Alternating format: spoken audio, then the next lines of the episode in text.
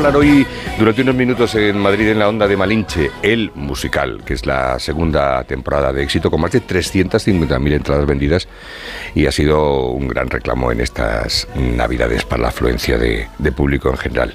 Eh, Javier Navares, buenas tardes, ¿cómo estás? Buenas tardes. Javier Navares es el director de actores y Andrea Vallardo, que es una de las protagonistas de Malinche. Andrea, buenas tardes, ¿cómo estás? Hola, ¿qué tal? Buenas tardes. Digo, sí, en Navidades ha sido una locura, ¿no? Lo hemos petado, como se dice. La verdad es que ha funcionado muy bien, ha sido un gustazo colgar en muchas tardes el cartel de No hay localidades, cosa que, que bueno, que es una suerte en los tiempos que vivimos, porque es verdad que este año ha habido tantísima competencia a nivel musicales y ha habido compañeros que no han tenido tanta suerte y de hecho han cerrado ahora, una vez que han terminado Navidades, han tenido que echar el telón, claro. definitivamente, con lo cual podemos considerarnos muy afortunados.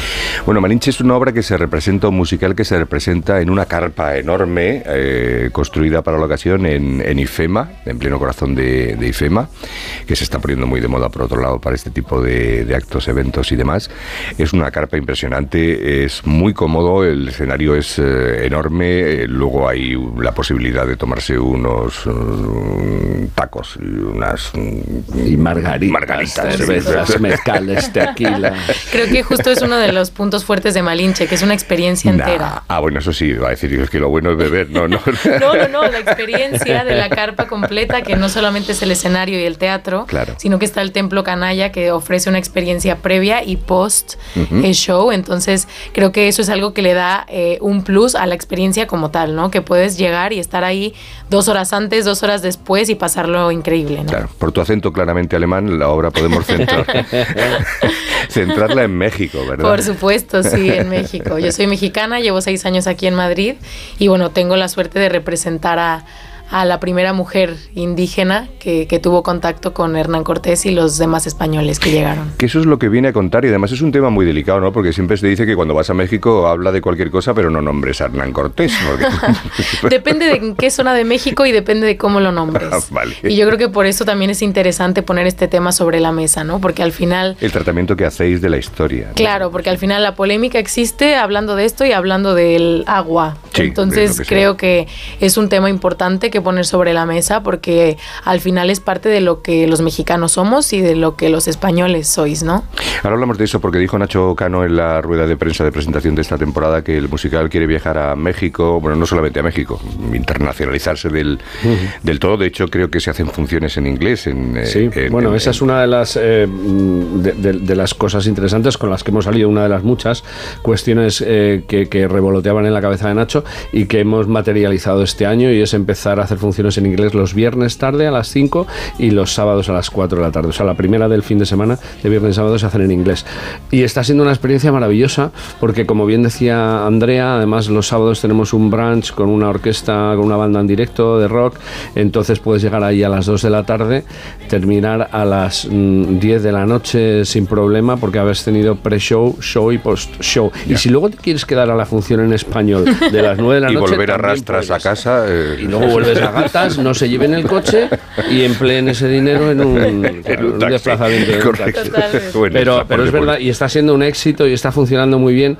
Y, y, quién nos dice si esto no abrirá un melón dentro del mundo de la industria del musical? Es decir, porque al final el, el público mm, que, que, que, que, viene a Madrid eh, a hacer turismo es mucho. Claro. Y si nosotros desde aquí uh -huh. viajamos a Londres para ver funciones en inglés, claro, porque no van a venir aquí. No van a venir aquí chinos, americanos, alemanes, eh, todo tipo de público, italianos, franceses, que puedan venir a escuchar una función en inglés. Además, plan, esta gente tiene un inglés maravilloso y son políglotas. El, el plantel es enorme, ¿no? De actores. Sí, de ten en músicos, cuenta lo que tú decías, que llenar un espacio tan grande, ten en cuenta que la, la media, la embocadura, el, el, ancho de un escenario, por así decirlo, para que lo entienda todo el mundo, de un escenario convencional suele estar entre 14 y 16 metros uh -huh. y aquí tenemos 29 metros, casi 30, con lo cual el, el, número de metros cuadrados que tenemos que llenar de artistas es el doble, con lo cual necesitamos el doble de artistas que en cualquier musical convencional. Aquí encima del escenario, en los saludos es maravilloso porque nos juntamos casi 100 personas, entre 60 y tantos artistas, músicos, técnicos, personal de sala. Entonces, claro, dar cobertura a todo esto requiere de un esfuerzo muy grande.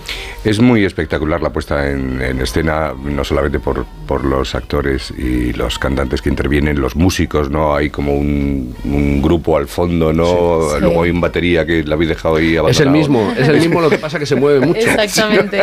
Porque hay dos baterías que juegan a la vez en, escena, una está al fondo en la chacena al final, al final del todo y otra está metida dentro del escenario.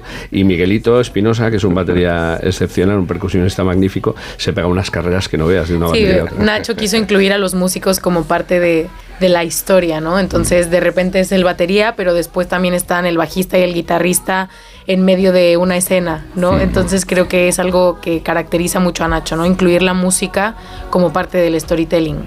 Oye, cuéntame, Andrea, porque Malinche y la Escuela Hanna eh, eh, van a llevar a cabo una serie de becas. Eh, creo que un poco la idea, lo que yo le entendía a Nacho Cano en su momento cuando lo comentó, era que vinieran artistas mexicanos a formarse aquí para poder luego o que vayan y vuelvan a México a hacerlo. Ya están aquí. Sí, ya, están, aquí. Es decir, hay dos programas de becas, uno nacional y el que es internacional. El, el que es el que yo sé más, que es el de los mexicanos. Eh, vinieron 20 chicos y chicas mexicanos. Eh, se hizo un casting allá en Guadalajara y en Ciudad de México. De hecho, yo tuve la suerte de poder estar ahí con Nacho para elegir a las personas que vinieron a formar parte de este programa. Y es increíble porque ha habido un montón de apoyo de diferentes mm, empresas particulares eh, y muchísima gente más que ha querido poner dinero para que estos mexicanos puedan venir aquí a formarse durante 10 meses con la intención de llevar el proyecto a, a México. Entonces ya están aquí, están tomando masterclasses de flamenco, de hip hop, de actuación, han tenido pequeñas participaciones con nosotros. En la propia obra. En la propia obra, justamente como para irse... prácticas. claro, como para irse integrando, ir conociendo el espectáculo, las dimensiones y todo esto que decimos al final no es algo convencional, ¿no? Es un musical que tiene piscinas, tiene pirámides, tiene altura entonces, por supuesto, el hecho de que ellos estén aquí es también importante que se integren ¿no? en la dinámica del show. ¿Cuesta mucho que nazca una estrella así de pronto? Bueno, mira, hay o sea, que, no, que cueste mucho, sino aparece de pronto un, Hay algo que tiene muy bueno Nacho y es que tiene mucho ojo para estas cosas. Él ha sido descubridor de muchos eh, y muchas grandes artistas de, nuestro plantel em, y, hay algo que ve. Ayer precisamente teníamos un casting por la mañana eh, para buscar una figura muy concreta flamenca y demás y entonces entonces, él ve cosas que los demás a veces no somos capaces de percibir y luego va y a veces también se equivoca, obviamente, porque es humano, pero acierta, acierta mucho y entonces de repente él ve, tiene ese, ese olorcillo a, talento que, él percibe y luego es muy valiente. Entonces da oportunidades a gente que quizá en, otros, en otro mundo más convencional no, no se le den estas oportunidades y ve cosas donde otros no la ven. Y esa es la única posibilidad de que nazcan artistas con talento que luego pueden llegar a convertirse en estrellas.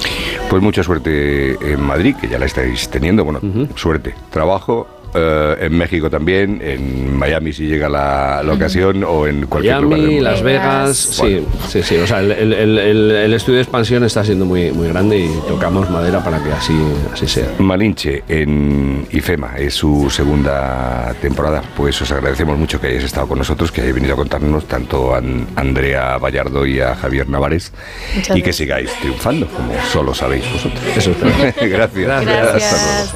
Hasta luego.